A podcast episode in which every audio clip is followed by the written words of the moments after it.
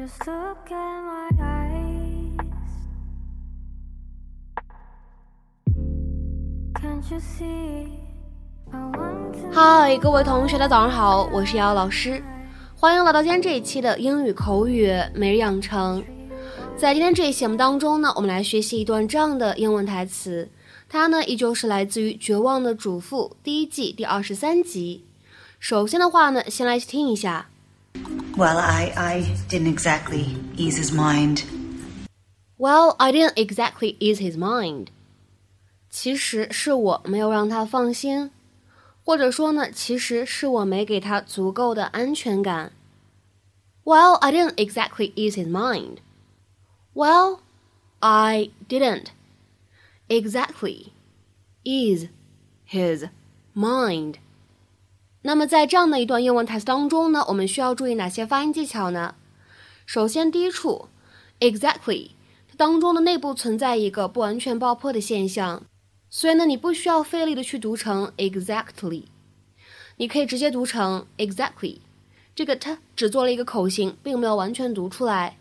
然后呢，再来看一下第二处发音技巧，is his 放在一起的话呢，可以做一个击穿的处理。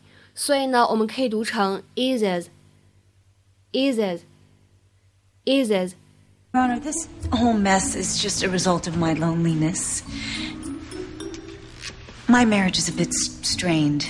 And after Carlos was convicted. No one's been convicted yet, Mrs. Solis. This is just a grand jury hearing. Oh, no, no, I'm talking about his other crime. Oh, right. Anyways, he was placed under house arrest, and he, being the jealous man that he is, got a little crazy every time I left the house.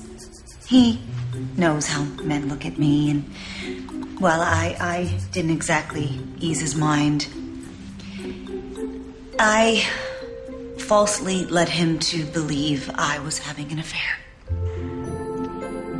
And, and before Carlos's house arrest, he was always working and he was never with me. And I thought that maybe if he believed I was having an affair, he would realize he loved me. And I know it sounds stupid, I do. I just. Is there a point to this? My point is that Carlos is an angry, jealous Neanderthal. But he's not a gay basher. All right, I've heard enough. Counsel approach. I gotta be honest. I don't think we have a hate crime here.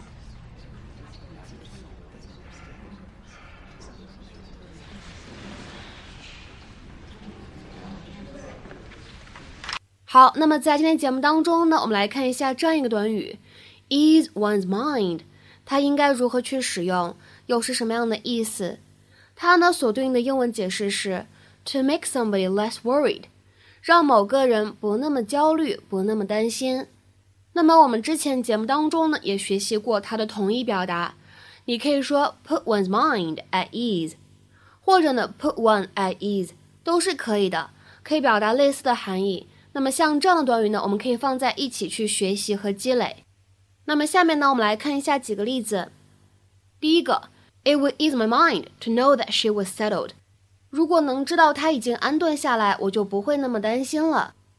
It would ease my mind to know that she was settled。下面呢，我们再来看一下第二个例子。If it will ease your mind, I'll have a word with Charlotte for you。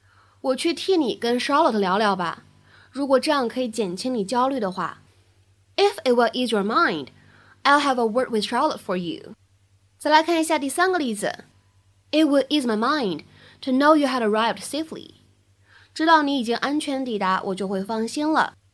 It would ease my mind to know you had arrived safely。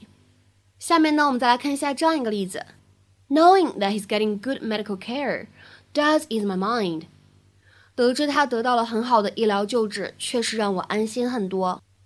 Knowing that he's getting good medical care does ease my mind。那么在口语当中呢，除了 ease one's mind 以外，我们还有一个表达叫做 ease one's conscience。那么这样一个表达什么样的意思呢？ 表示 to make somebody less guilty，让某个人不那么有负罪感，或者说呢，让某个人的负罪感不那么强。比如说，下面呢，我们来看一下本期节目当中的最后这个例子 He eased his conscience by returning the stolen money. 还了偷来的钱，他的心才得到了安宁，或者说他的负罪感才不那么强了。He eased his conscience by returning the stolen money.